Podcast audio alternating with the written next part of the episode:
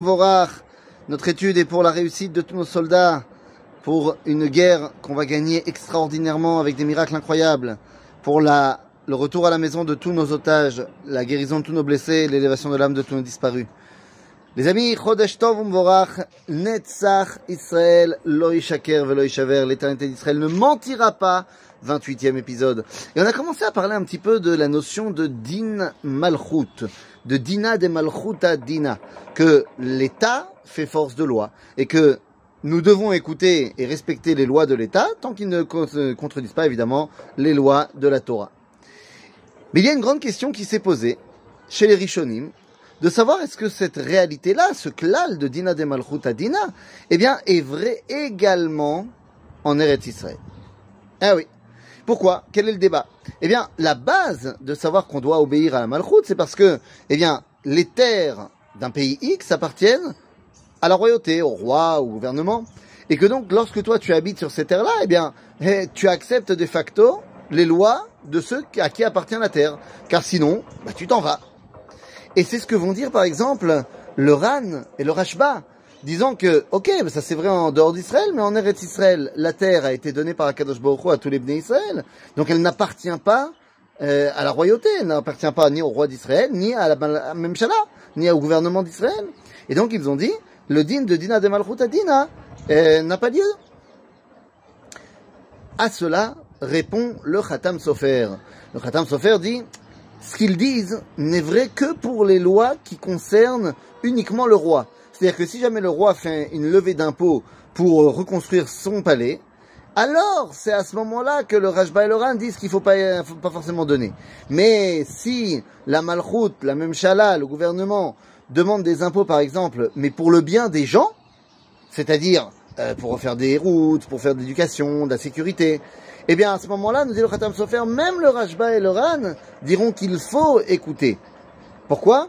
Eh Bien parce que sinon, ce n'est pas seulement euh, que tu euh, que, tu euh, voles l'État, mais au-delà de cela, tu voles aussi les gens autour de toi, parce que le fait que tu donnes pas ta partie à toi fait que bah, la route ne sera pas aussi bien entretenue qu'elle aurait dû être. Et c'est comme ça que va être Nifsak la halacha, le Eliezer. Mais revenons un petit peu en arrière. Seul le Ran et le Rashba sont contre de dire que Dina de Malchut Dina, que l'État fait, les lois de l'État font loi, sont les seuls à dire que c'est pas vraiment le cas. Mais tous les autres commentateurs des Rishonim, en passant par le Rambam évidemment, et tous les commentateurs de la halacha après, en passant par le Shulchan Aruch, eh bien, vont être posek la halacha, pas comme le Ran et le Rajba, en disant que dina de malchut dina, eh bien, ça marche aussi en Eretz Israël. Que ce soit parce qu'on a un roi d'Israël, euh, Ben David, Machar, ce que tu veux, ou alors parce qu'on a un État d'Israël démocratique. Parce que, nous dit eh, le Shulchan Aruch, tant que tu n'as pas décidé de faire tomber cet État démocratique, eh bien ça veut dire que tu l'acceptes. Tant que tu acceptes, eh bien le Shilton qui a été mis en place, ça montre que tu te soumets à lui. Et que donc, à ce niveau-là, il n'y a pas de question. Et tu te dois de respecter les lois de ton pays. Évidemment, si ces dernières ne transgressent pas la Torah. Car s'il y a une contradiction entre les lois du pays et les lois de la Torah, eh bien la question ne se pose même pas. Tu dois respecter les lois de la Torah. Mais bien sûr que la Torah est au-dessus des lois de l'État. C'est même pas un c'est même pas un débat. Il y a des lois qui viennent d'Akadosh et des lois qui viennent des hommes. Eh, qu'est-ce qui est plus important? C'est pas un débat. Et c'est pour ça que, par exemple, lorsque nous étions en 2005 et que le gouvernement israélien, sous l'impulsion de Ariel Sharon, ont décidé, de manière d'ailleurs unilatérale, et de manière politique qui était extrêmement problématique, puisque finalement c'est une loi qui avait été votée à 2 heures du matin à 36 personnes, euh, les 36 qui restaient les derniers dans, dans, la Knesset, dans le Parlement, donc 36 sur 120, c'est quand même pas beaucoup. Et... la loi du démantèlement de l'Aïtnatkut, alors, je me suis embrouillé. Autant pour moi. La loi des 36, c'était Choka Adam Vecheruto. Autant pour moi, autant pour moi, autant pour moi. Mais il n'empêche que, ça ne change rien au débat, la loi qui avait été passée pour le déracinement des Juifs dans le Gouche Katif, eh bien, c'était une loi qui était fondamentalement anti-Torah. Parce que d'après la Torah, personne n'a la force de déraciner un juif de la terre d'Israël. Et donc, lorsque l'État a décidé qu'il fallait démanteler le Gouche Katif, eh bien, à aucun moment, il ne fallait euh, obéir.